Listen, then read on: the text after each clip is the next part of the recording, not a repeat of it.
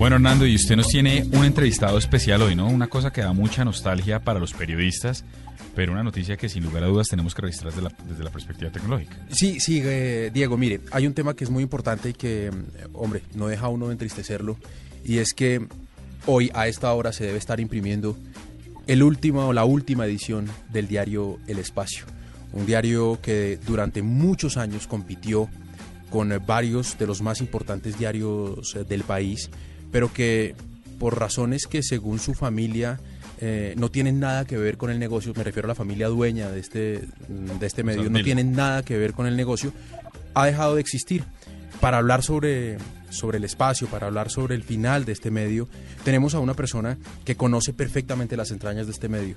Es Ricardo Rondón, él es ex editor general del, eh, del periódico, trabajó durante 26 años allí y a él queremos preguntarle, Ricardo, primero, a usted cómo usted cómo recibe pues ya el hecho de que mañana salga por última vez la última publicación del diario El Espacio. Hernando Diego, de la gente de la nube, estupendo programa, pues hombre, se resuelve en una nostalgia profunda, ¿no?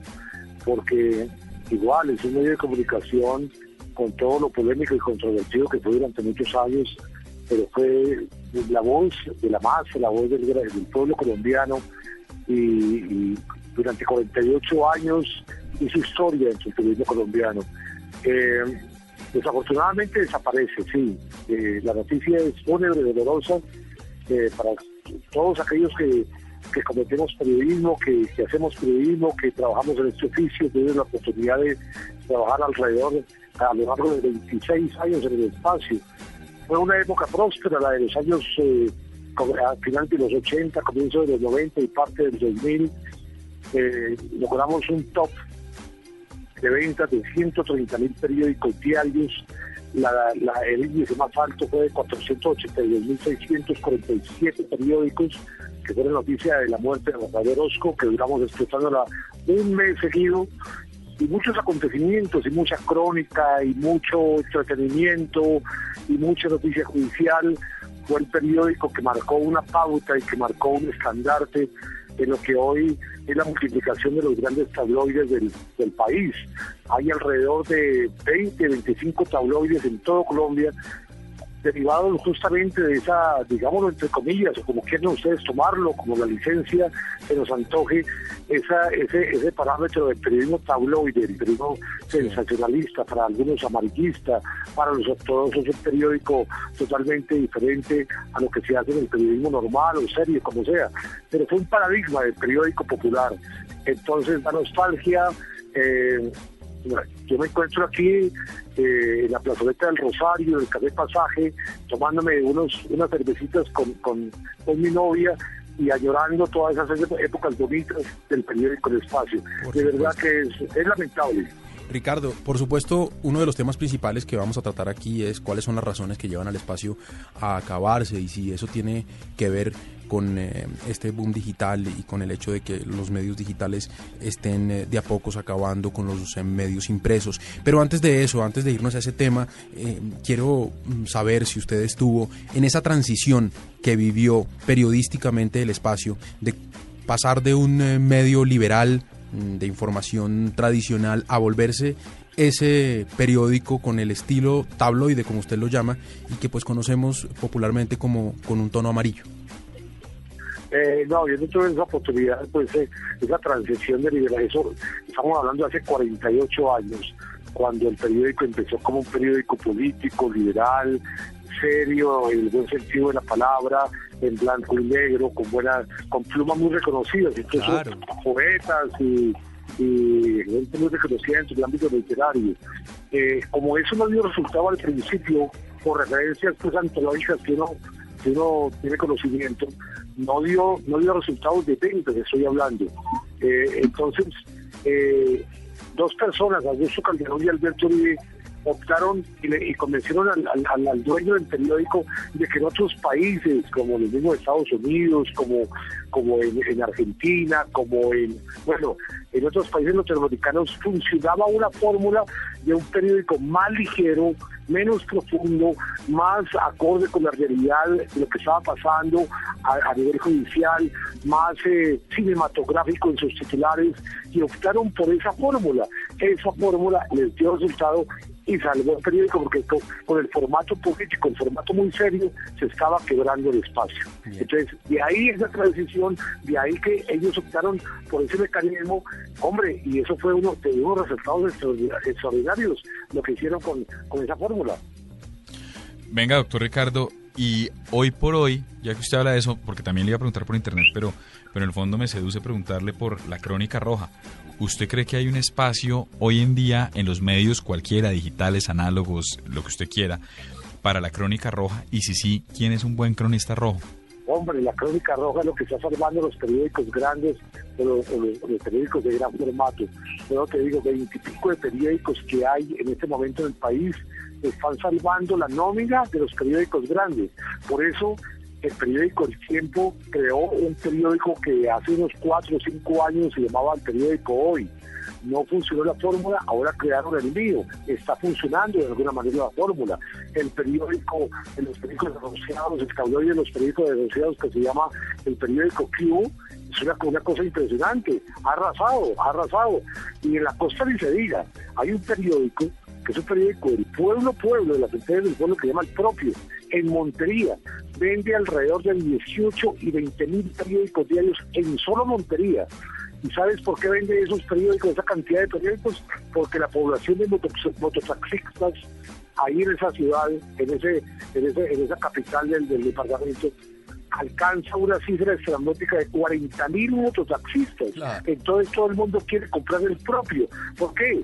Porque es el reflejo de lo que es lo popular, el crimen del día, el acontecimiento del día, eh, la selección Colombia, el resultado del equipo local, eh, el, penoso decirlo, el violador que se ensañó con una niña en, en un motel o en una casa de familia, bueno, casos absolutamente eh, asombrosos y de alguna manera de alguna manera alérgicos a la sociedad normal de lo que sucede pues en el pueblo, en las entradas del pueblo. Entonces, el periódico tiene tanta, tanta, tanta expectativa y tanto poder de convocatoria. El periódico al día, que es el periódico de asociados, que es de Cartagena, Barranquilla, Santa Marta, mira, en, en Valledupar, solo en Valledupar vende 14, 15 mil periódicos diarios. Desplazó el periódico Q, de, lo sacó. O sea, es un periódico muy local pero aprendieron la fórmula y hicieron el periódico que le gusta a la gente, que identifica a la, a la gente, al vendedor de coco, al panadero, al chancero, a la chancera, al señor de la buceta.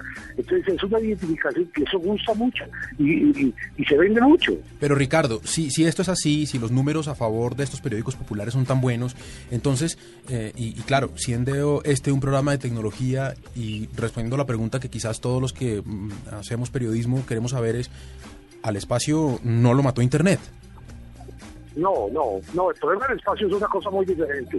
El espacio fue un descuido de sus empresarios y, me duele comentar eso porque yo agradezco mucho al periódico que fue mi escuela, fue mi patio durante 26 años, fue mi trinchera de combate reporteril. Le agradezco mucho a sus dueños, a la gente que, que durante tantos años sostuvo el periódico pero desafortunadamente en los últimos años, o sea, el, declive del, espacio hace comenzó hace 10 años, no diversificó. El periódico se hacía únicamente un periódico aquí en Bogotá a nivel nacional, con noticias de Bogotá. Entonces eso, eso sucedía y funcionaba la fórmula hace, hace 14, 15 años, 20 años. Pero, pero es que por favor, es que es que la, eh, diversificación es muy importante. Si hubieran creado un, un periódico con sucursales en Barranquilla, en Cali, en Medellín, en Cartagena, en los llanos orientales, en el sur del país, si se hubieran creado esas oficinas, el periódico estaría estaría latente en ese momento. Entonces... Y el otro problema, el otro problema fue que pues hubo una, una ya unas, unas cuestiones, unos problemas a nivel familiar de la misma empresa, del mismo dueño de la empresa, hubo un descuido de, de, patrocinio, de patronaje. Eh, los últimos años el periódico no tuvo dueño. entonces no había un soporte financiero, la parte comercial fue nula, pues obviamente si tú, tú pones una, una panadería y el panadero no está al frente del mostrador de su negocio y las cosas fracasan. Eso es una cosa que se cae en su peso. Pero entonces, eh, Ricardo, los medios impresos todavía tienen con qué darle la pelea a los medios digitales y no va a ser fácil que mueran frente a las nuevas tecnologías. claro, hay que, hay, se necesita un soporte financiero. Eso de que, de que el periódico de papel tiende a desaparecer es una gran mentira. El periódico de papel gusta, el periódico de papel llama la atención, pero hay que ser creativos. Pero cuando ¿Qué, sacamos con que, con que, seamos creativos si no hay un, soporte financiero? Yo propuse hace varios años en el espacio, les propuse, hagamos un, hay una cantidad de, medios, tabloides como nuestro, nos están atacando por, por todos los flancos. Hay dos periódicos gratis, Publimetro y ADN. Hagamos una cosa, montemos la fórmula de un periódico gratis, el, el primer periódico popular gratis, el primer tabloide gratis. Lo alimentamos y lo nutrimos a punta de pauta. Nadie me parabola. Mira, otros hicieron otra, otro, otro tipo de estrategias, de reingenierías, de, metodologías y, sacaron adelante sus, medios. Ricardo, eh, finalmente y agradeciéndole por el tiempo y, hombre, pues enviándole un, saludo de aliento porque pues el fin de un medio de comunicación, sobre todo tan tradicional como este, siempre mm, va a hacerle daño al país en todo sentido, en expresión, en igualdad, en equidad. Eh, quiero pedirle que dentro de todos esos títulos que durante tantos años tuvo en su primera página el espacio, que eran tan particulares y que eran tan divertidos, escójame uno y dígame con cuál se queda. ¿Cuál fue para usted el su obra maestra? su obra maestra, el mejor título que puso en estos 26 años. Uy, no, ahí sí me la pones muy difícil porque fueron muchos. En un top 3, top 5, top 5. No, fueron, fueron demasiados. Mira, eh, hay uno que, que, raya de alguna manera como lo, en lo, en lo, en lo que, como, no es vulgar, porque todo es, toda la, eh, eh, es la cotidianidad y es el vulgo del pueblo como habla.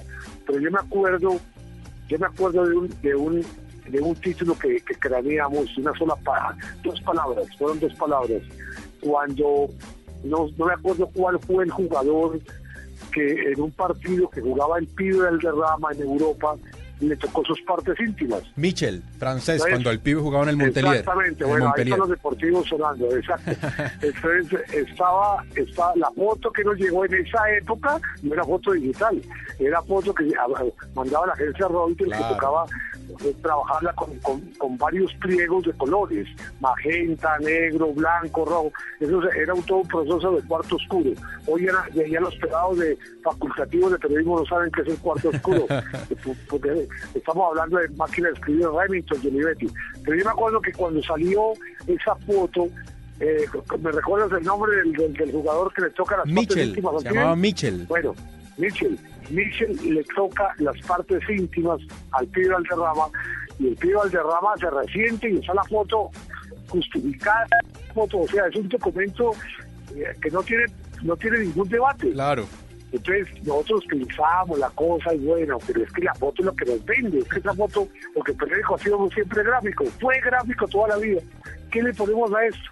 Y a mí se me ocurrió eh, una onomatopeya. Hay entre admiración, obviamente, coma mis huevas. Eso es el título. Muy del espacio ese título, por supuesto, Ricardo. Claro, y se veía el pibe pues con ese, con ese recto del dolor y el otro tipo cogiéndole pues sus partes juvendas, ¿no? Ricardo, pues eh, un abrazo muy grande aquí de parte de la nube y toda nuestra solidaridad con los compañeros que hasta hoy trabajaron en el espacio yo quiero yo quiero enviarle un saludo a un compañero que hizo parte del elenco del, equipo, si ustedes me lo permiten, que, es eh, Carlos Alberto González Dorado, Cabeto, Cabeto. el Cabeto que está haciendo crónica. Por aquí anda trabajando hasta ahora todavía. Él hizo parte del espacio, hizo parte, un gran amigo, un gran compañero, un estimable cronista, un hombre de de, grandes capacidades reporteriles. Entonces le mando un abrazo porque él también debe sentir en este momento la, nostalgia de esa que fue también su escuela, su patio, esa, esa plataforma de los reporteros que fue una escuela la del espacio. Le agradezco mucho.